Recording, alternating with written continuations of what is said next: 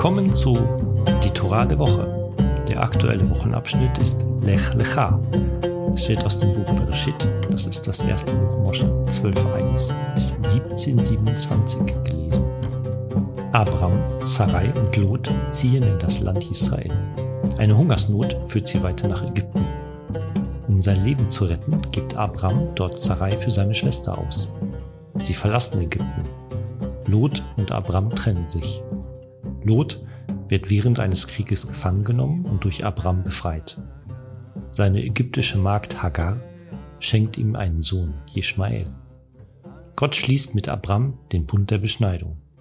Als Zeichen für diesen Bund soll von nun an jedes männliche Neugeborene am achten Lebenstag beschnitten werden. Zur Auslegung.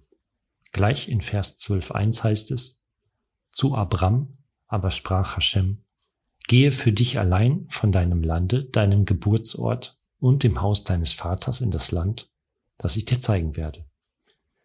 Viele Ausleger fragen, warum Avram Sarai in Gefahr brachte, indem er sie mit nach Ägypten nahm, wo doch Gott weder ihm noch seiner Frau eine Anweisung gegeben hatte, nach Ägypten zu gehen. Die Antwort könnte in den Worten liegen, in das Land, das ich euch zeigen werde. Indem Gott Avrams Zielort vage formulierte und das Land nicht nannte, könnte er angedeutet haben, dass Avram in jedes Land ziehen sollte, das die Umstände als geeignetes Ziel für ihn erschienen ließen.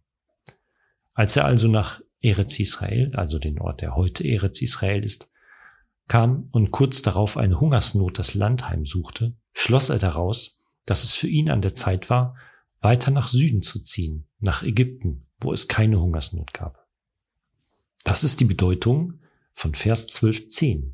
Als eine Hungersnot im Lande ausbrach, zog Avram nach Ägypten hinab, denn die Hungersnot im Land war groß. Er nahm den Ausbruch der Hungersnot als ein Zeichen Gottes, nicht im Land zu bleiben, sondern weiterzuziehen. Er war überzeugt, dass er in Übereinstimmung mit Gottes Willen gehandelt hatte. Eine alternative Lesart der Worte in das Land, das ich dir zeigen werde. Es ist eine akzeptierte Regel im Leben, dass man sich auf seine von Gott gegebene Vernunft verlassen sollte, wenn man im Zweifel ist, wie man genau vorgehen soll. Gott gab Avram mit diesen vage formulierten Anweisungen zu verstehen, dass es ihm freistand, dem zu folgen, was ihm seine Vernunft sagte. Eine weitere mögliche Bedeutung dieser Anweisung ist, es ist auch eine akzeptierte Regel, dass ein Mensch, der vor der Verfolgung an einem Ort flieht, sich einem anderen Ort zuwendet, an dem er sich natürlich sicherer fühlt, auch wenn das bedeutet, dass er immer wieder weiterziehen muss, anstatt sich ein festes Zuhause zu schaffen.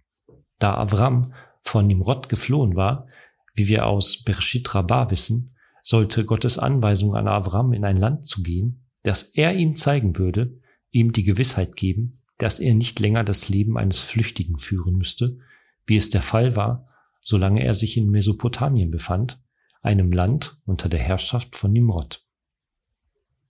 Diese Hinweise sind aus Ketushat Levi, einem Werk von Levi Yitzchak aus Berditschew oder Berditschew, je nachdem, der chassidische Berditschewer Rebbe. Der Ort ist übrigens heute in der Ukraine. Der Text ist entstanden um das Jahr 1798. Gut Schabes.